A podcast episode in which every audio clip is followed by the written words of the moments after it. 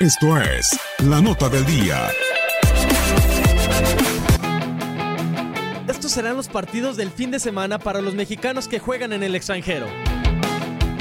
En España, este viernes el líder de la competencia, Sevilla, recibirá al Celta de Vigo de Néstor Araujo. Los celestes se encuentran en la doceava posición. El Real Betis, donde militan Andrés Guardado y Diego Lainez, será local contra el Leganés. Ambos equipos se mantienen con cero unidades en dos jornadas.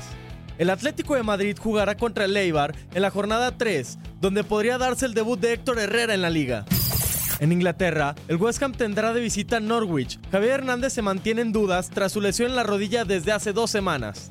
Los Wolves de Raúl Jiménez jugarán de visita frente al Everton. Ambos se mantienen con cuatro puntos. En la Primera Liga, el Porto se verá las caras ante el Guimaraes en la jornada 4. El Tecatito Corona ha disputado las tres jornadas, manteniendo a su equipo como líder de la competencia.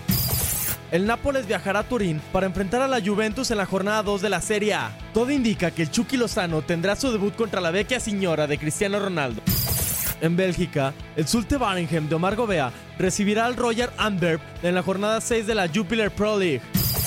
El Algarrafa jugará este viernes contra el Al Rayyan en la Star League de Qatar, donde Héctor Moreno se mantiene como titular en el equipo de los Chitas.